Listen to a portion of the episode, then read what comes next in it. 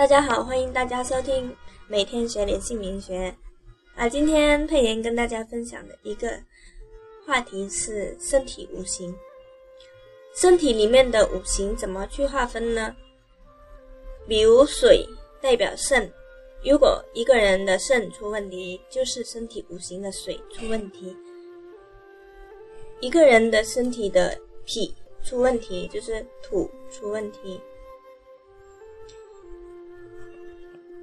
一个人的肝出问题，就是木出问题；一个人的心心脏出问题，就是火出问题；一个人的肺出问题，就是金出问题。那金也代表喉咙，土也代表鼻子，水代表耳朵，然后木火代表眼睛。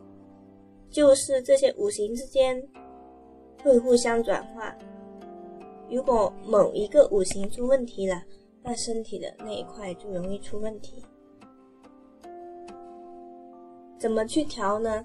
其实有很多种方法，有些呃方法是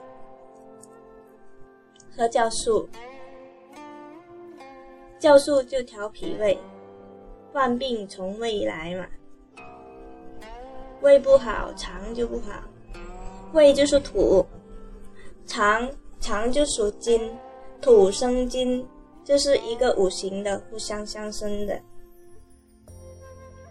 所以，呃，有时候去调一个五行，如果金出问题，那先调胃；就大肠出问题，先调胃。这个就是一个意思。那土生金是两个是很相邻的五行嘛。